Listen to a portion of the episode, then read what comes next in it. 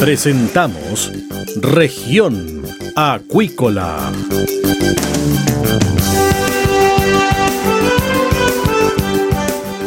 Escuche desde ahora todas las novedades de las principales actividades económicas de la región de los lagos y con las voces de sus protagonistas. Región Acuícola. Estos son nuestros titulares.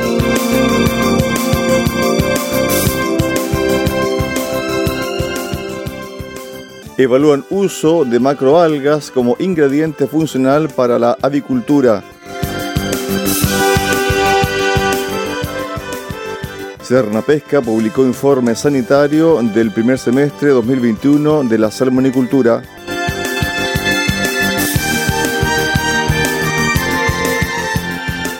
Hoy conversamos con la doctora Carolina Parra, directora del Laboratorio de Nanobiomateriales de la Universidad Federico Santa María, quien está a cargo del proyecto de elaborar una pintura antifouling para la salmonicultura en base a la nanotecnología.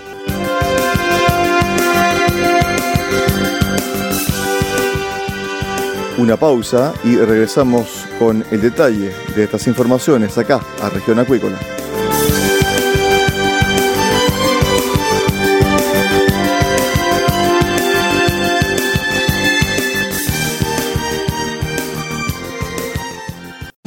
CIBA, Ciencia Aplicada en Acuicultura. Contamos con un capital humano avanzado y equipamiento especializado nuestro compromiso, entregar confianza y calidad para una acuicultura sustentable. SIBA, Centro de Investigaciones Biológicas Aplicadas. Visítanos en www.siba.cl.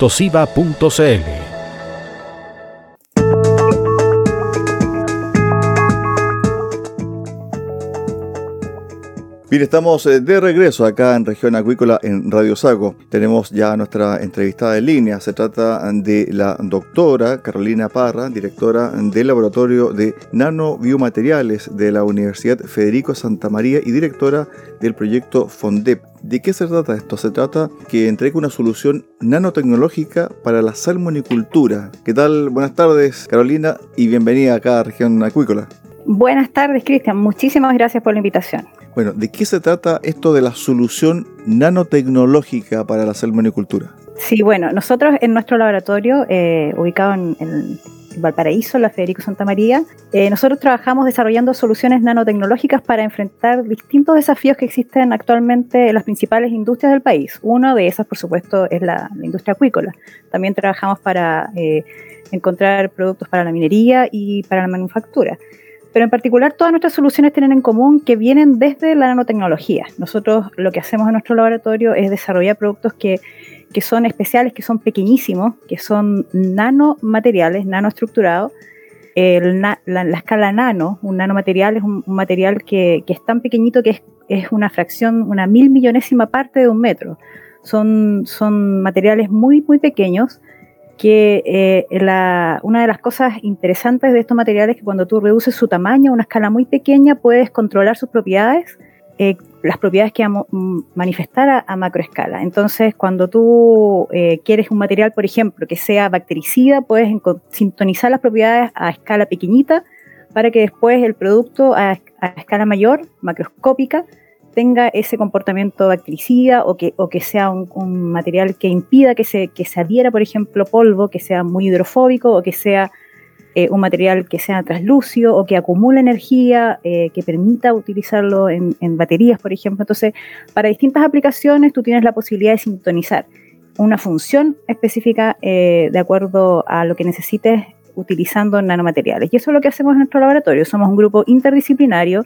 Yo soy doctora en física, pero el grupo lo integran doctores en química. Tengo estudiantes de distintas carreras de ingenierías mecánicas, metalúrgicas, eh, biotecnólogos, eh, microbiólogos, todos con esta idea de, aportar, hacer esta sinergia que permite entonces resolver problemáticas de mayor complejidad como las que estamos tratando de resolver ahora. Nos vamos de lleno al tema de la salmonicultura. ¿Cuál es la relación que ustedes tienen con la salmonicultura?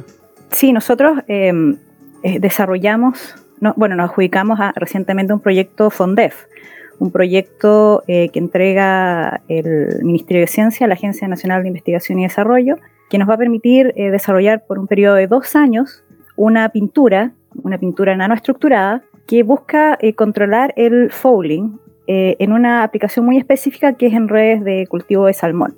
La idea de nuestra pintura es que no solo es eficiente desde el punto de vista de controlar el fouling, sino también enfrenta, tiene, tiene ventajas comparativas con las pinturas que actualmente se utilizan en la industria acuícola que son todas basadas en, cobre, en óxido de cobre. ¿sí? Cuando, Paréntesis. Hay mucha gente que nos está escuchando ahora. ¿Qué es el fouling? Ah, el fouling, muy buena pregunta.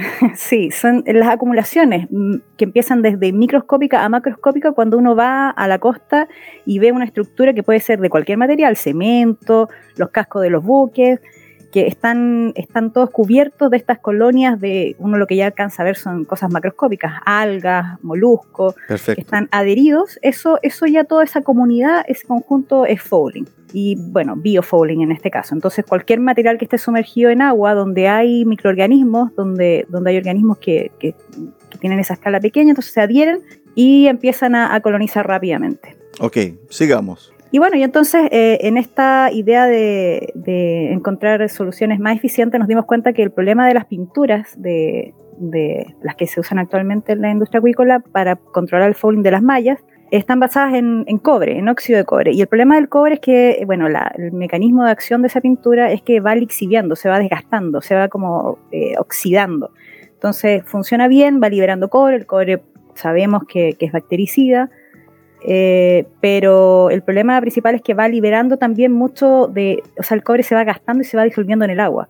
Entonces eh, hay un problema asociado a la eficiencia porque rápidamente la pintura se desprende de las mallas, no, no tiene una buena adhesión y además al mismo tiempo, eh, claro, va, va, desgastando, se va disolviendo. Si eso es en el fondo, si uno lo quiere poner en palabras así simples, se va disolviendo. Entonces, y también ese, al disolverse, digamos, queda en el agua cae ahí al lecho marino, entonces tenemos residuos que están eh, digamos, afectando a todo ese ambiente de ese ecosistema marino. Y nuestra pintura lo que busca justamente es eh, eh, ofrecer un, mecanismo que no es químico, como esta pintura en base a cobre, sino un mecanismo físico. Generar una superficie a través de estas nanoestructuras que tenemos en la pintura que haga que cualquier microorganismo le sea poco deseable eh, digamos, asentarse. Adherirse. ¿Cómo? Perdón. Adherirse. Adherirse, claro. No, no se va a adherir a la superficie porque eh, una de las cosas que puedes lograr con nanomateriales es, generar texturas, texturas a nanoescala que hacen que, por ejemplo, microorganismos no se sientan, eh, no se sientan cómodos al, adherirse a la superficie. Entonces, finalmente hay una muy baja adhesión. Nosotros hicimos pruebas ya, validaciones por periodos eh, de tres meses en nuestra jaula, eh, donde tenemos una, jaula de pruebas eh, para inmersión en el molo de abrigo del puerto de Valparaíso, en una colaboración con la Armada de Chile, y hemos hecho validaciones de nuestras pinturas. Las hemos hecho sobre distintas superficies, no solamente mallas, con también materiales metálicos, vidrios, porque en realidad en la industria acuícola también hay otros materiales que quedan sumergidos en la estructura. Y lo que vimos es que efectivamente al compararlo con una pintura en base a cobre, eh, la eficiencia es mucho mayor. Y nuestra pintura no tiene contenidos de metales, ¿sí? Eh, esa es una de las ventajas, entonces no está liberando metales, no se está disolviendo en el agua como lo está haciendo la pintura de cobre. Así que ahora con este proyecto FONDEF que recién nos adjudicamos, que cuenta con el apoyo de, empresas asociadas que son fundamentales para llevar a cabo el proyecto, una de ellas es el Consorcio Acuícola de Acuicultura Oceánica, eh, Corfo, eh, donde está, que lo integra la empresa Marine Farm, eh, con esta colaboración con esta empresa social, lo que vamos a hacer entonces son eh, validaciones en ambiente real, porque por, mucho que, sean significativas nuestras, nuestras pruebas en, ambiente marino en Valparaíso, no son las mismas condiciones que tienen las mallas en, un centro de cultivo. Entonces, eh, esta colaboración es muy importante porque esas validaciones en ambiente real nos van a permitir avanzar en la madurez de la tecnología, escalar finalmente un producto que va a servir, que va, que va a ser probado en los periodos que tienen que ser probados también. Las pinturas antifouling tienen periodos de prueba mucho mayores. el ciclo de vida del salmón, estamos hablando de 7, 8 meses por lo menos. Y además también está asociada una, una empresa de pinturas, eh, Pinturas Galán, que ellos van a ser quienes finalmente van a buscar producir la tecnología. El foco de estos proyectos FONDEF es que en Chile se produzca tecnología, made in Chile, o sea, que realmente seamos productores de de soluciones eh, novedosas que, apunten a hacer más eficiente y más sustentable eh, los productos en Chile. Estamos con Carolina Parra, directora del Laboratorio de Nanobiomateriales de la Universidad Federico Santa María, doctora en física. Ahora la pregunta, ¿por qué las mallas, las mallas del centro de cultivo? ¿Por qué no otro producto? ¿Por qué este? Eh, a ver, tiene los costos tiene que ver con los costos, ¿ah? porque por supuesto también los flotadores eh, también tienen un, tema de, generación de fouling, también eso genera que su flotabilidad disminuya y eso puede afectar. Pero eh, claro, las pinturas anti-fouling, si uno hace una aproximación conservadora, diría que el costo del kilo de salmón, el, 10% de ese costo está asociado a, a las tecnologías anti-fouling que se usan en los centros de cultivo. Entonces es un costo significativo. Y, nuestra pintura, claro, en términos de costo, eh, además también tiene sus ventajas. Pero principalmente lo nuestro, en, nuestro laboratorio, nuestro foco está en hacer más sustentables los, procesos, más eficientes los productos. Y, por ese lado es que nosotros nos hemos jugado en, en ofrecer este nuevo producto en asociación con estas empresas locales. Se supone que eh, las mallas tienen una duración X cuál es el funcionamiento correcto de una malla con este proceso al cual se le adhiere esta pintura que viene con el componente de cobre. Sí, mira, nosotros hasta ahora hicimos pruebas escala laboratorio, ¿sí? Las pruebas estas que te digo yo en ambiente real de Valparaíso eh, fueron por un periodo de, tres meses. Y llevamos, claro, ese es un periodo inferior, por supuesto, a los siete meses. El proyecto FONDEF, este que recién nos adjudicamos, nos va a permitir hacer esas validaciones en un periodo más largo. Por ahora, en este periodo que se ha hecho la evaluación en laboratorio y en escala real, lo que hemos visto es que hay un desgaste menor que las pinturas de, de envase a cobre, porque se gastan muy rápido las envases a cobre. Eh, nosotros fuimos hace unas semanas atrás a un centro de cultivo de, Granja Marina de Tornagaliones, en Quillaipe, y nos dimos cuenta que, bueno, hace orden de dos semanas nos dijeron que habían limpiado las mallas todas nuevitas y estaban llenas de fouling nuevamente y estaban incluso un poquito desgastadas en algunas partes. Entonces, eh, sabemos que eh, tenemos, tenemos resultados que nos, evidencian que comparativamente eh, se desgasta menos, pero eh, finalmente la prueba de fuego va a ser cuando hagamos estas variaciones eh, por el periodo completo del ciclo de cultivo. Y esas pruebas son las que vamos a hacer en este, en este proyecto de dos años de Fontef.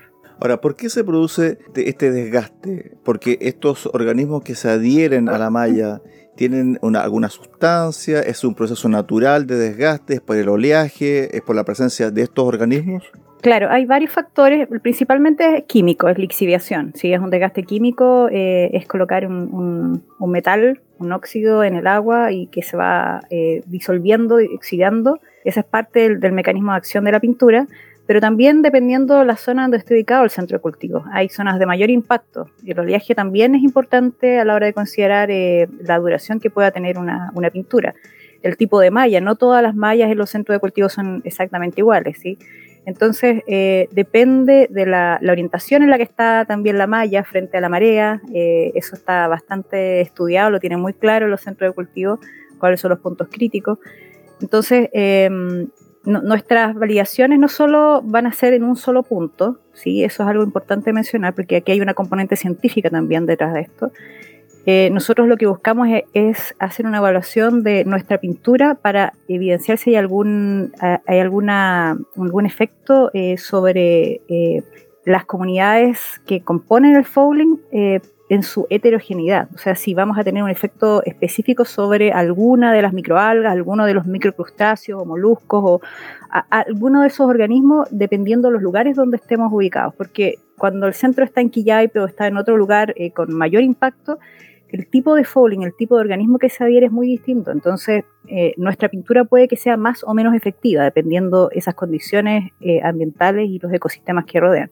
Así que estos son, son eh, aspectos muy interesantes que ya están dentro de, la parte científica, porque este es un proyecto de innovación, pero tiene una componente que, que es científica también, que es importante. Con respecto al suelo, ¿Qué pasa con el desgaste de esta pintura que tiene cobre? ¿Lo contamina aún más? Porque una de las críticas que se le hace a la industria es que los suelos donde están estas jaulas, donde hay millones ¿cierto? De, salmones, quedan contaminadas. ¿Qué pasa con esta pintura actual que se está utilizando y qué pasaría con esta nueva pintura en la cual ustedes están trabajando? Claro, sí, hay, A ver, los residuos que se generan en la industria en general tienen que ver con los residuos que producen los peces, digamos, con sus desechos. No, está ya a, esta altura, digamos, está bien optimizado el tema, por ejemplo, de, no perder nada de comida a la hora de hace, hace unas décadas atrás, cuando se les daba comida a los peces, en realidad no, no se tenía mucho control sobre si estaban comiendo o pasaba de largo la comida, entonces había, eh, estaba todo eh, un poco menos eh, digamos, ah, eh, eh, no sé, las condiciones de control automatizadas eran, eran mucho menores. Entonces ahora sí hay mucho control, pero aún así los desechos que producen los peces son los que complican. Eh, y eso es tal vez la componente principal de esos desechos del fondo marino. La pintura sí contribuye, por supuesto es un residuo que tiene características metálicas y los metales, digamos, la exposición a, metales es nociva en exceso para cualquier organismo. Em, pero son tal vez menores comparados con, los aspectos eh, de, residuos de los mismos peces. Lo que sí es importante es que esos residuos se van a arrastrar y contenidos metálicos pueden ser, eh, pueden afectar a todo el ecosistema alrededor, no solamente la parte que está asentada, ¿sí? en, el fondo de, las mismas, eh, de los mismos centros de cultivo. Entonces, la idea aquí es justamente parte del proyecto lo que va a buscar, pensando en que sabemos la toxicidad del cobre y sabemos cómo afecta a varios organismos marinos, en el caso nuestro no vamos a dejar de lado la posibilidad de que nuestra pintura pueda tener un efecto tóxico. Entonces, una parte de nuestro proyecto es estudiar eh, cómo eh, la toxicidad sobre distintos tipos de organismos marinos relevantes.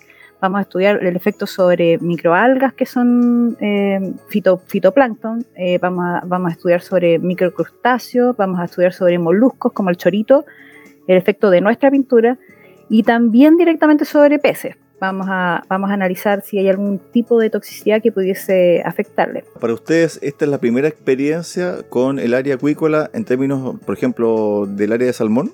Eh, nosotros tenemos bastante experiencia con proyectos FONDEF, eh, pero principalmente con mineras, eh, con empresas mineras. tenemos muy buena experiencia desarrollando tecnologías para hacer más eficientes los procesos desde el punto de vista de consumo de energía, por ejemplo en la industria minera. Eh, recientemente nos adjudicamos un, premio Avoni, eh, justamente eh, por innovaciones enfocadas en la industria de la minería. pero esta es nuestra primera incursión, sí, con la industria acuícola. Así que estamos bastante contentos.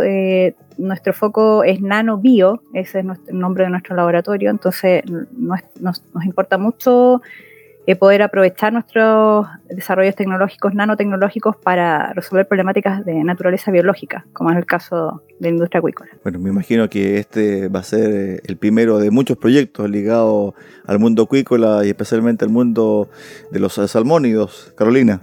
Sí, sí, estamos muy entusiasmados. Eh, el apoyo del consorcio eh, de cultura oceánica y de la empresa Marinfarm ha sido increíble, así que eh, en las mismas conversaciones van apareciendo nuevos desafíos que vemos que podríamos aportar. Esa, eso es una parte eh, tal vez eh, interesante de compartirle a quienes nos escuchan. Generalmente las universidades, el conocimiento cuesta que salga hacia, hacia el sector privado, hacia la industria, que, que genere un beneficio directo a la sociedad. Y, pero una vez que uno empieza a hacer las conversaciones con empresas, eh, eh, en forma natural aparecen nuevos desafíos que las mismas empresas, más específicos incluso, que las mismas empresas están teniendo, y eso eh, es la riqueza de, hacer este, este tipo de, innovación. Así que estamos muy entusiasmados.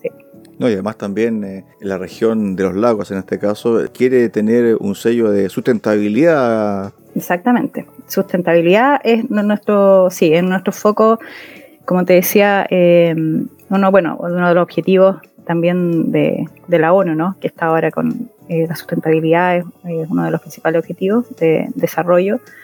Así que eh, esperamos que, podamos continuar con este proyecto después de, de, estos dos años, poder seguir con un escalamiento, una producción industrial nuestra idea es que finalmente em, las empresas en Chile, las, acuícolas, puedan eh, incorporar esta tecnología, especialmente considerando los antecedentes de que en otros países del mundo ya las pinturas eh, en base a cobre y en base a zinc, que es una de las alternativas, otro metal, eh, ya están siendo prohibidas. ¿sí? Hay varios países, hay varios estados, por ejemplo en, Estados Unidos, hay varios países que son productores principales productores de, salmón en el mundo que, están prohibiendo el uso de este tipo de pintura. Así que nuestra solución creo que queda eh, aparece como en un momento perfecto, ¿sí? Podría, podría entonces facilitar esta transición a nuevas tecnologías. Estuvimos con la doctora en física Carolina Parra, directora del Laboratorio de Nanobiomateriales de la Universidad Federico Santa María, directora del proyecto FONTEP relacionado a esta solución nanotecnológica para la salmonicultura en nuestro país. Carolina, muchísimas gracias por este contacto. Muchas gracias, Cristian, por la invitación. Nosotros hacemos una pausa acá, región acuícola, y volvemos con eh, el siguiente bloque acá, en Radio Sago.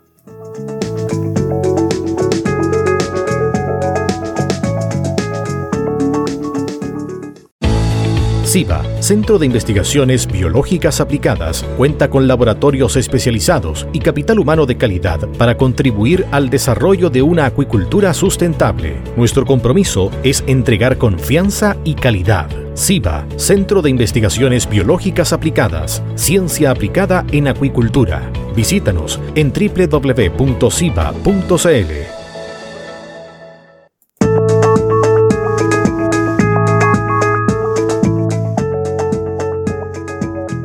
Estamos de regreso acá en región acuícola.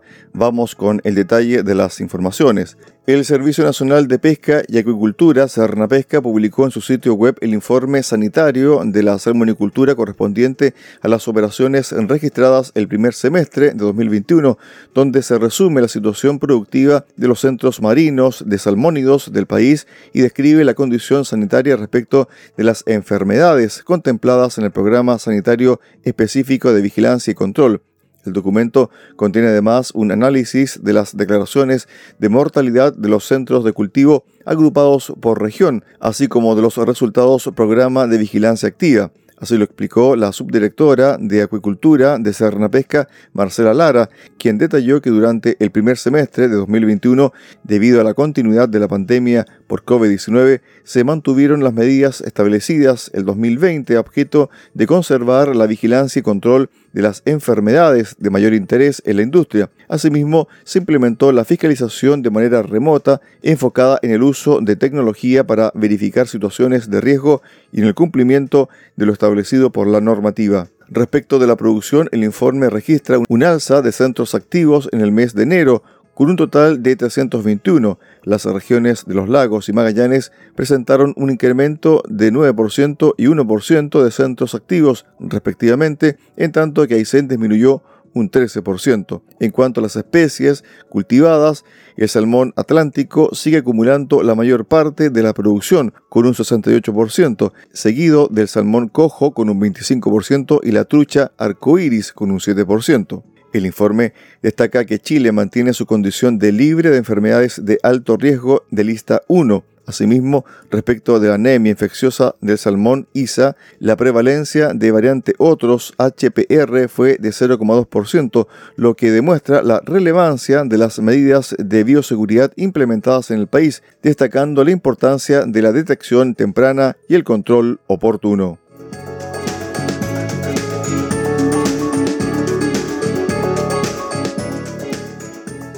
Evalúan uso de macroalgas como ingrediente funcional para la avicultura. La iniciativa cuenta con el apoyo de la Asociación Gremial de Cultivadores y Productores de Algas de Chile, Aproalga AG, además de otras entidades privadas y también públicas.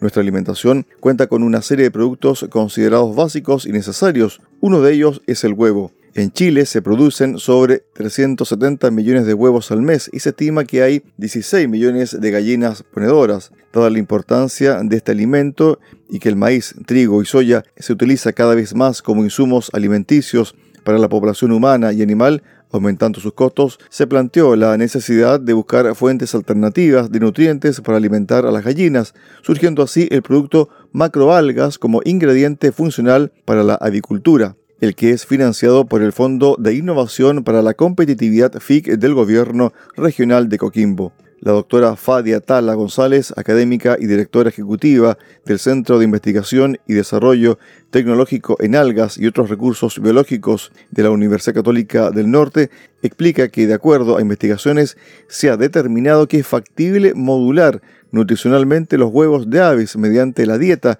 lo que permitiría aportar al producto final un alto valor agregado desde el punto de vista nutricional y o visual y las macroalgas podrían ser la alternativa como nuevo ingrediente en la formulación del alimento.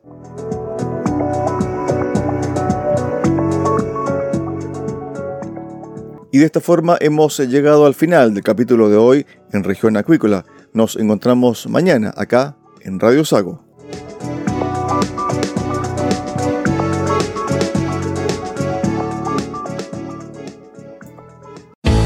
Centro de Investigaciones Biológicas Aplicadas CIBA, Ciencia Aplicada en Acuicultura. Entregamos confianza y calidad para una acuicultura sustentable. Contamos con un capital humano avanzado y equipamiento especializado.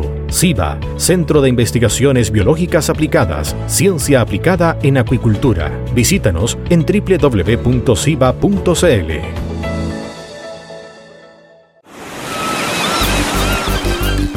Hemos presentado Región Acuícola.